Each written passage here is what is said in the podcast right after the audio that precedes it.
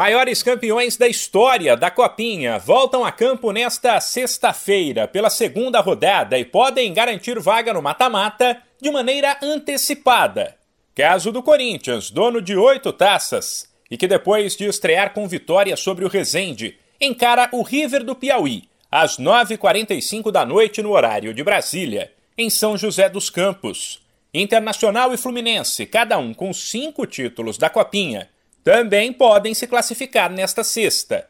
O Colorado, atual campeão, encara a Portuguesa, que empatou na estreia e precisa da vitória para não se complicar, às sete e meia em Mogi das Cruzes. Mais cedo, às 13h15 da tarde, em Matão, tem Fluminense e Fast. Ao todo, a Copinha terá 26 partidas nesta sexta-feira. Já na quinta-feira, Dois gigantes garantiram vaga no mata-mata de maneira antecipada. O Santos, que fez 3 a 0 no Rondoniense, e o Grêmio, que bateu o Castanhal por 2 a 0.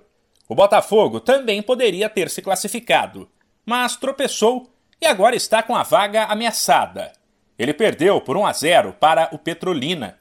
O Atlético Paranaense, depois do empate da estreia, ficou mais tranquilo.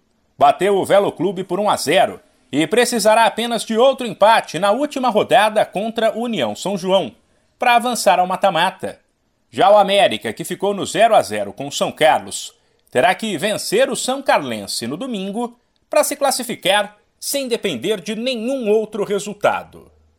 De São Paulo, Humberto Ferretti.